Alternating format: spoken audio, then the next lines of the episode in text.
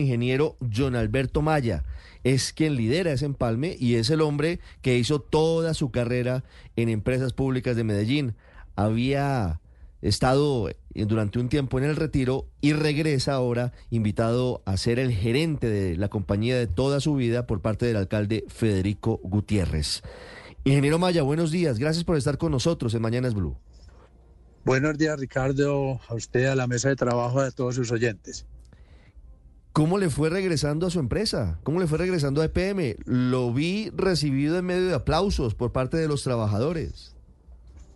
Sí, Ricardo, fue una cosa muy emocionante el recibimiento pues que me hicieron los compañeros con respecto a mi nombramiento, pues hicieron una manifestación muy, muy de cariño que implica adicionalmente también una mayor responsabilidad porque existen pues como muchas esperanzas, llamémoslo así, para poder eh, gerenciar y gestionar la empresa a partir del primero de enero del próximo mm. año. Doctor Maya, ¿cómo ha encontrado la empresa? Sé que están en pleno proceso de empalme, pero de lo que ha visto hasta ahora, ¿cuál es la salud de EPM? Pues relativamente bien, o sea, nosotros hasta este momento llevamos más de una semana de empalme, viendo los distintos temas pues que se manejan en EPM, tú sabes que es una multiservicios con todos los, con energía, gas, agua, telecomunicaciones en parte con UNE. Lo que hemos visto hasta el momento es unas condiciones normales, no deja de, de llamar la atención en ciertos temas que hay que ponerle mucho más énfasis, pero en términos generales eh, estamos bien.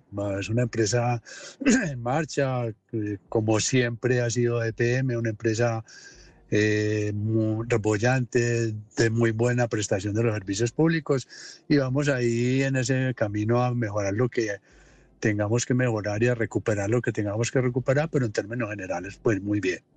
Sí, gerente, ¿cómo va a ser el proceso de empalme en empresas públicas de Medellín? El alcalde electo de esa ciudad dijo que deberían hacerse procesos de auditoría, incluso forense, en varias instituciones. ¿En EPM hay esa puerta? ¿Habrá un proceso de auditoría forense? En este momento tenemos como, como un bloque central, como todos los temas eh, centrales de la organización, eh, un grupo que nombró el alcalde, estamos en ese empalme. La próxima semana empezaremos ya como los temas específicos y ya en esos temas específicos en los cuales vamos a ahondar un poco más, pues miraremos cuáles ameritan y cuáles no, tener pues eh, una mirada desde ese punto de vista. Pero hasta el momento, como le digo, los temas que hemos visto, la presentación que nos has hecho, eh, estamos en un término general bien. Mm, doctor Maya, ¿cómo encontraron a Hidroituango? Pues Hidroituango, como todos sabemos, viene de un proceso pues obviamente muy complejo, muy complicado. Eh, gracias a todo el, conocimiento, a toda la enfundia de los funcionarios, de los ingenieros, de EPM, de sus contratistas, pues ya se puso en marcha esa primera etapa. Acuérdense que son ocho máquinas, en este momento cuatro ya están funcionando de la 1 a la 4 y ya empezamos nosotros, nos toca con un contrato que ya está adjudicado, pues darle muy duro para sacar las otras cuatro máquinas de las 5 a la 8. La idea es que en el próximo periodo, en los dos, tres primeros años ya estemos eh, poniendo a funcionar una de esas, de esas eh, cuatro máquinas faltantes y esperando que en el cuatrenio ya tengamos las cuatro también funcionando. Doctor Maya, precisamente una de las polémicas que involucra a EPM es la llegada de los chinos, que se negó tanto, pero que al final se le fue dedicada esta segunda etapa de Hidroituango. ¿Le preocupa? ¿Hay algún reporte que ya le han dado a usted en esas primeras reuniones de cómo va ese proceso de construcción de esas turbinas 5 a la 8 de la central? Héctor habla de los empresarios chinos, de las empresas chinas que, a las que se adjudicaron esa parte de la obra. Sí, sí, como saben, eso ya se adjudicó. Yo entro a ver, ¿cómo le digo yo? Como con total desprendimiento en el sentido de no eh, prejuzgar.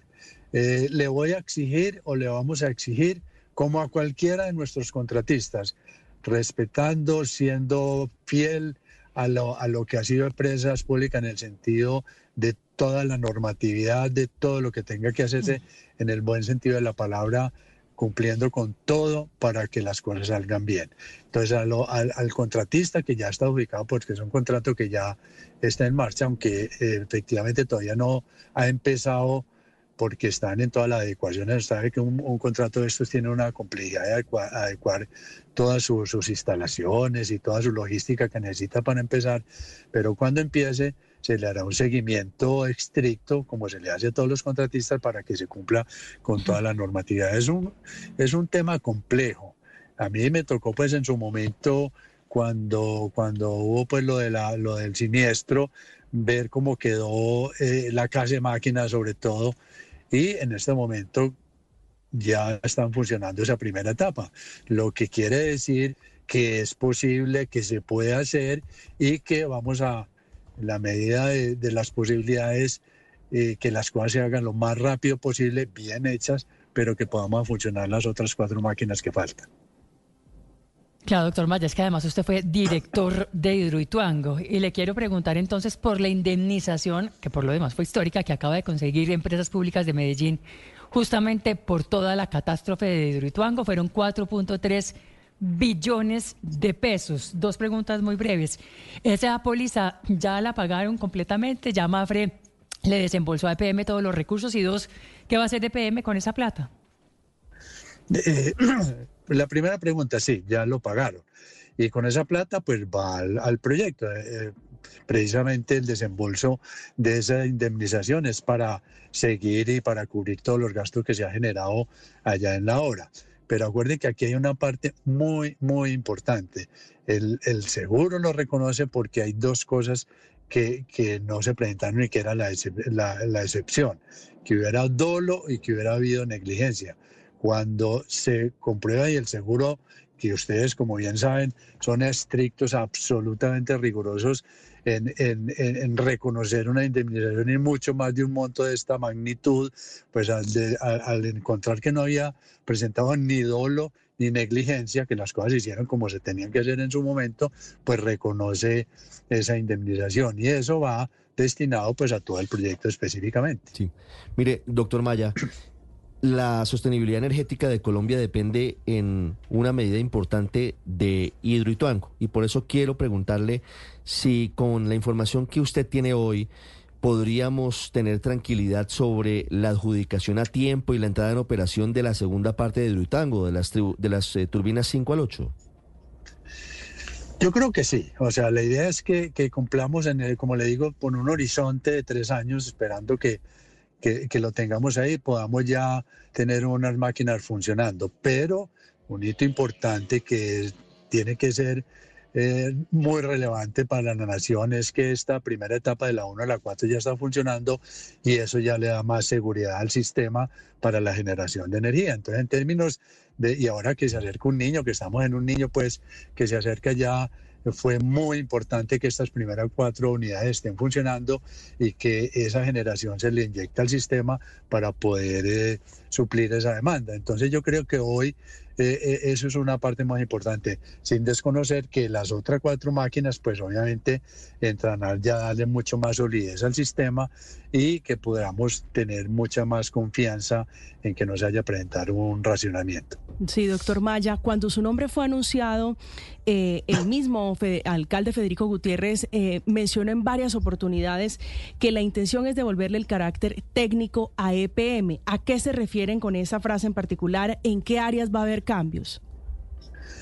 Pues eh, es relativamente temprano decir en qué áreas va a haber cambio, pero en cuanto a la expresión de, del alcalde, es en el sentido de que EPM siempre se ha distinguido toda su vida por su rigor técnico, financiero y jurídico pues eh, la idea es de recuperar ese rigor técnico, en mirar en cuestión de términos de prestación de servicio, qué indicadores tenemos, qué indicadores de pronto hoy, hoy, se hayan desmejorado y que tengamos que volver a recuperarlo. esa es la manifestación que ha hecho el alcalde y que todos estamos comprometidos desde el más eh, eh, cercano de los, de los trabajadores hasta el más alto, pues para volver a llegar a esos indicadores de prestación de, de, servicios tanto de energía como de agua y de gas. En este momento mm, tenemos un poquito, llamémoslo así, del mejoramiento en términos de, de energía, pero son eh, relativamente muy bajos en cuanto a los indicadores que habíamos manejado y eso es lo que le vamos a volver a, a, dar muy duro. Mi, mi, mi, gestión va a estar al principio muy enfocado a lo fundamental, en lo básico, en lo que siempre ha sido empresas públicas en la prestación de servicios de calidad, y es el mantenimiento, la reposición y la expansión que sea necesaria. No vamos por el momento a pensar en aquellos grandes megaproyectos hasta que no tengamos como le digo, toda nuestra prestación de servicios en las mejores, con los mejores indicadores y que la gente realmente vea esa, esa, esa, e, esa prestación con, con, calidad. Y eso no implica no solamente a, a, EPM en Medellín como prestadores de servicios, sino en todas sus filiales. Como ustedes bien saben, tenemos en, en, los Santanderes, en el eje cafetero, en la costa, con Afinia. También nos vamos a enfocar muy fuerte a que esa prestación de servicios sea de mucha calidad. Sí, pero doctor Maya, ¿hoy EPM usted la encuentra politizada? Pues yo no, yo no te podría decir eso, Ricardo, en el sentido de la politización. Como ustedes saben, cada administración tiene sus colaboradores de confianza y eso hicieron esta administración. Yo no podría catalogar pues como la politización de EPM en ese sentido.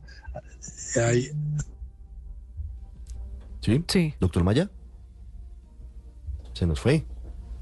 8 en punto, le sonó la alarma del teléfono y se nos fue. Intentamos retomar la comunicación. Usted sabe que a las 8 de la mañana es la nueva reunión de Empalme allí en EPM. Puede haber sido eso, un, falta un, un hombre puntual. Lo recupera, doctor Maya, ahí está ingeniero. Aló. Ahí, lo, ahí lo escucho, es que se nos cortó, se nos cortó la respuesta. Se nos cortó, Ricardo. Qué pena, no, sí, en términos, de, como digo, la politización, yo no podría decir ni, ni, ni afirmar pues, que eso ya se, se haya presentado. Como le digo, cada, cada administración tiene sus colaboradores y un gerente tiene su gente de confianza. me imagino que eso fue lo que ellos hicieron, pero ahora lo que llevo del empalme, pues no he visto una, una manifestación así tan, tan, tan expresa de que ellos se haya politizado. Hay técnicos, hay gente que de, de, de, de, su corte, llamémoslo así, pero lo que fueron los ingenieros y la gente de, que viene de, hace tiempo, pues ahí está. Algunos ya han jubilado y algunos ya han salido, obviamente, pero, pero veo pues eh, la plantilla de, de ingenieros y de técnicos como muy estable. Claro, en esa línea, gerente, usted llega a EPM al partir de enero. ¿Qué le ha dicho el alcalde electo Federico Gutiérrez del futuro de la junta directiva? Porque EPM se convirtió en el primer motivo de peleas entre la actual administración de Medellín y los empresarios que terminaron saliéndose de la junta. ¿Habrá cambios en la junta directiva? ¿Ya le ha dicho algo el alcalde Fico Gutiérrez? No, hasta el momento no hemos hablado del tema específico de la junta. Eh, pues eh, yo creo eh, Federico está por fuera esta semana y mediados de la otra ya cuando venga que nos vamos acercando y que ya tengamos como el empalme, que ya lo hayamos hecho, ya nos sentaremos a mirar pues eh, eh, qué personas conformarán la junta directiva de PM. Doctor Maya, una pregunta final sobre otro tema. Hace unas semanas una, una, empresa que se llama Canacol Energy, que tenía un negocio muy importante con EPM, canceló este contrato unilateralmente, un contrato muy importante de suministro de gas. Eh, ¿Usted ya ha podido revisar este tema? ¿Qué tanto va a impactar esto, eh, la distribución, la oferta de gas para Medellín, Antioquia? ¿Ha podido mirar esta situación? Como les decía ahorita, nosotros esta semana terminamos como en el palme de los temas eh, como más sensibles eh, respecto a empresas, la parte financiera, otros temas pues que son importantes. Ya la próxima semana vamos a entrar a los temas específicos y ahí uno de los, de los temas que vamos a, mirar es lo del contrato de Canacol y pues el suministro de gas, más que el contrato en sí, el suministro de gas para Antioquia. Sin embargo, pues con algunas conversaciones que he tenido con la gente del gas, pues ya previendo alguna situación con Canacol, EPM de alguna manera ya se había empezado pues a hacer gestiones con otras proveedoras de gas pues para tener ese, ese suministro. Pero por el momento, como te digo, hasta la próxima semana que cojamos los temas específicos, no sabremos ya pues cuál es la situación real con respecto al suministro de gas en un en inmediato futuro. Las 8 de la mañana, tres minutos, es John Alberto Maya, nuevo gerente de EPM un eh, antiguo conocido de la empresa que está en pleno empalme. Le quitamos tres minutos de ese empalme. Ingeniero, gracias y muchos éxitos. Gracias Ricardo y siempre a sus órdenes cuando ustedes crean conveniente que pueda intervenir.